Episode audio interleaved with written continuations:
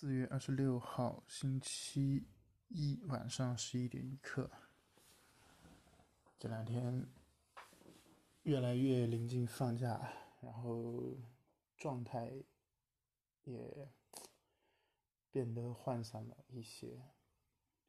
每天感觉事情虽然依然很多，但是没有太大的动力和。激情去做那些事情，因为太多太杂乱的东西是搅和在一起，就只能挑一些非常明确的东西先先做，然后一些杂七杂八的可能尽可能就往后推一推了。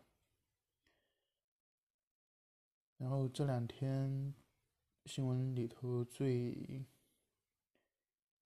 最火爆的应该是关于印度染疫情况，从之前比较稳定的状态，突然一下子一天新增二十万、三十万、三十多万这样一个状态，爆炸式的增长。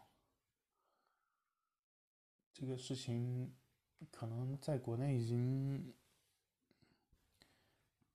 没有太多人会关注，但是这当然在国内很少人关注也很正常，因为确实离得相对比较远一些，再加上可能有一些之前军事上的冲突，大家可能可能会有些人会觉得活该呀之类的这种想法，当然这不是重点了。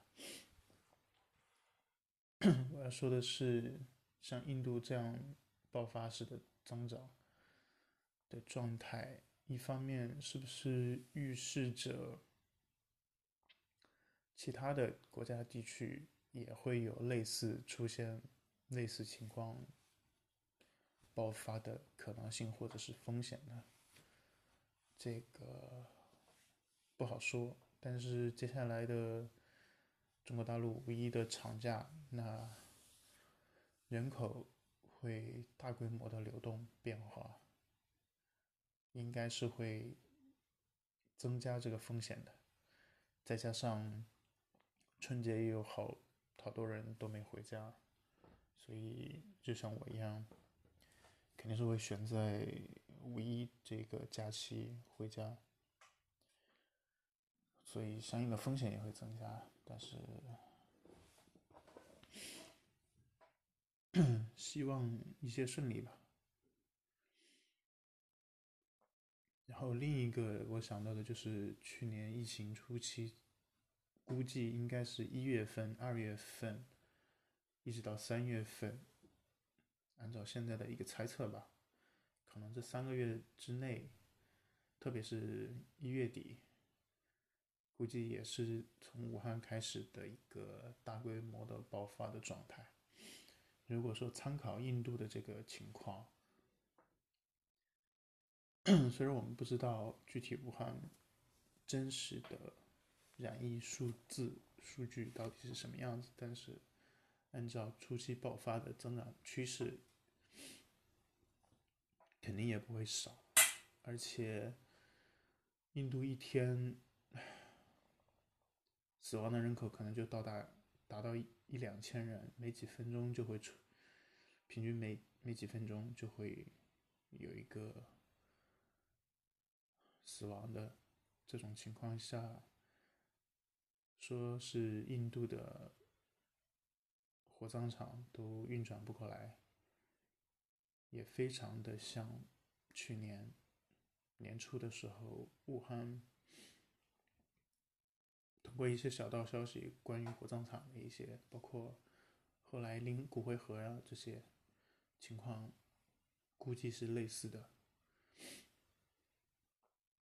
所以由此可见，这件事情确确实实去年的那个时候，给武汉和湖北还有整个中国大陆带来了非常大规模的人口的变化，这一点应该是。可以推测出来的。那接下来我们可以做什么呢？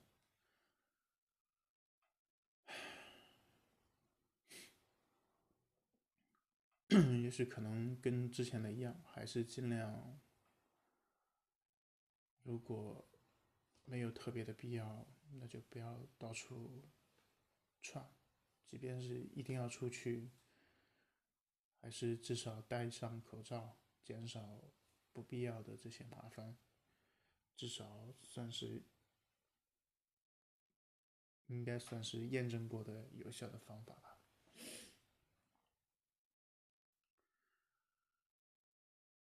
OK，今天就聊了一个关于印度突然爆发染疫数人数暴增的这么一个观察和一个推测吧。